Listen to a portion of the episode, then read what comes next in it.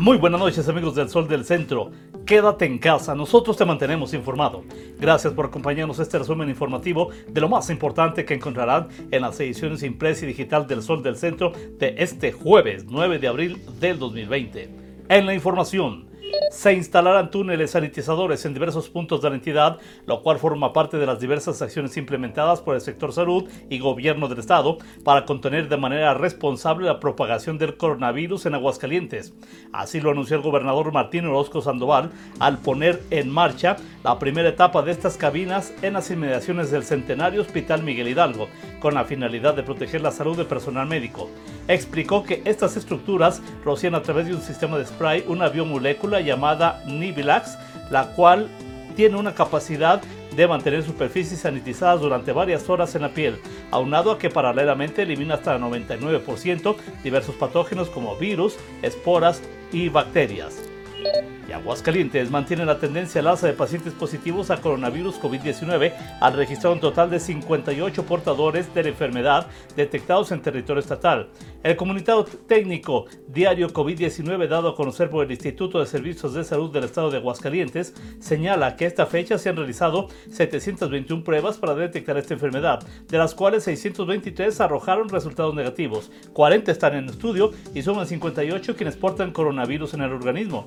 Al mismo tiempo, se reconoce que Aguascalientes entró ya en fase de contagio comunitario del COVID-19 al registrarse cuatro personas enfermas de quienes se ignora cómo adquirieron enfermedad y no tuvieron contacto conocido con algún portador o sospechoso de serlo.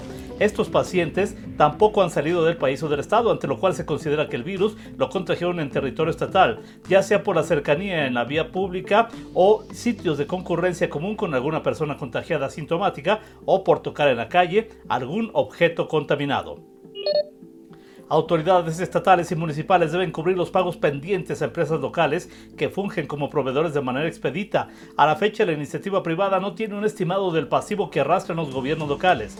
Raúl González Alonso, presidente estatal de Coparmex, sostuvo que algunas empresas locales han mostrado evidencia sobre los adeudos de los gobiernos estatales. Hay evidencia de que con estos recursos algunas empresas no tendrían que recurrir a créditos para sobrellevar la crisis económica ocasionada por la emergencia de coronavirus. La iniciativa privada comienza a resentir los efectos de la pandemia. 96.5% de empresas locales tienen afectaciones económicas por contingencia sanitaria.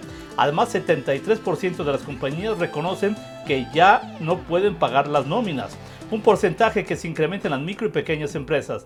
El sondeo realizado por el Colegio de Economistas y la Coparmex, en el cual participaron 482 empresas locales, reflejó que 43% de los participantes ya cerraron por la contingencia, 88% esperan una reducción en sus ventas y de ese porcentaje 68% enfrenta problemas para pagar proveedores, 65% creen que esta será superior al 30% de sus ingresos y al 70% les han cancelado pedidos, 55% de ellos experimenta retrasos en sus cuentas por cobrar y otro 55% sufre alzas en el costo de insumos por la depreciación del peso.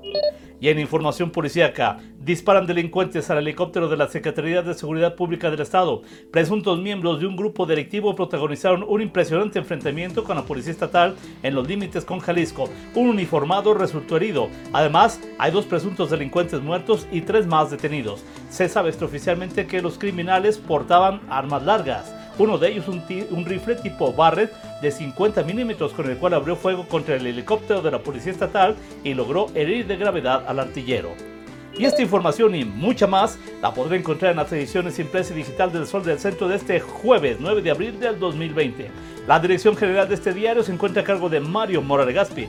Yo soy Mario Luis Ramón Rocha, le deseo que tenga una Semana Santa muy tranquila y recuerde, hay que quedarse en casa. Nosotros lo mantenemos informado.